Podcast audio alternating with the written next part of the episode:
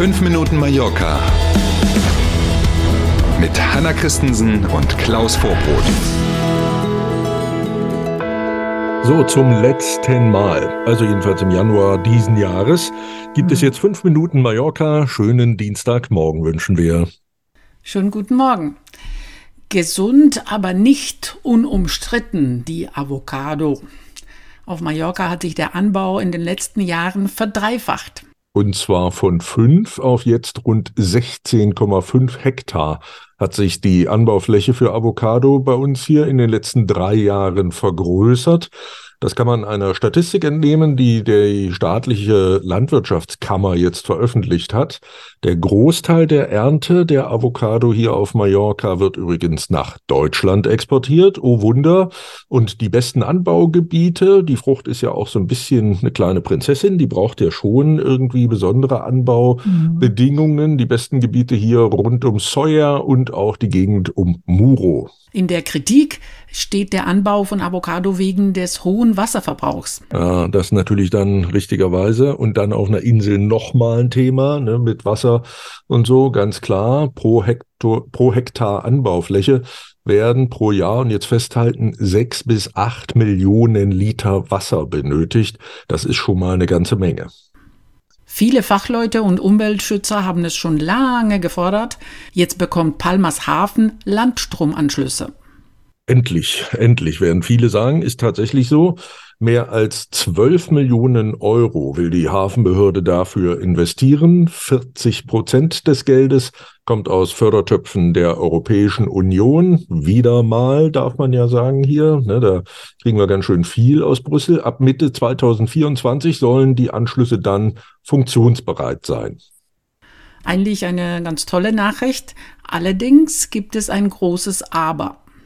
Mhm, genau, tolle Nachricht, ganz klar. Ne? Die Maschinen der Schiffe, die dann im Hafen liegen, können gestoppt werden, gibt also weniger Lärm und deutlich weniger umweltschädliche Emissionen. Und jetzt das große Aber, die Megawattleistung dieser Landstromanschlüsse, die hier in Palma möglich sind, die reicht nicht aus für die großen Kreuzfahrtschiffe. Die können also ihre Maschinen nicht stoppen, sondern die dampfen weiter vor sich hin, wenn sie hier im Hafen liegen.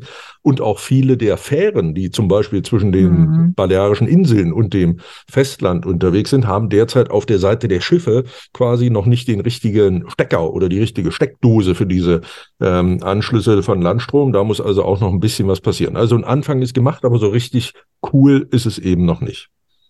Das Amt für Lebensmittelsicherheit hat bei Kontrollen im vergangenen Jahr teilweise erhebliche Mängel in der Gastronomie festgestellt. Autsch. Ja, ähm, wohl auch nicht zum ersten Mal, aber die Statistik dazu oder der Bericht aus den Kontrollen des letzten Jahres, der zeigt, dass bei rund 70 Prozent der kontrollierten Einrichtungen gab es Mängel von ganz leicht bis zu erheblich, alles dabei. Das meldet äh, Diario de Mallorca online und bezieht sich eben auf die Gesundheitsbehörde der Balearen. Mehr als 2200 gastronomische Einrichtungen haben die Fachleute im vergangenen Jahr kontrolliert und der Großteil der Mängel war eine Häufung kleinerer Mängel in ein und demselben Betrieb, zum Beispiel eben fehlerhafte Aufbewahrung von Lebensmitteln oder mangelnde Hygiene der Beschäftigten, also nicht regelmäßig Hände gewaschen, keine Handschuhe und so weiter und so weiter mhm. oder auch Unterbrechung der Kühlkette. Das waren so die Klassiker. Kontrolliert wurden übrigens nicht nur Restaurants, auch Kantinen in Unternehmen oder öffentlichen Einrichtungen standen auf der Liste.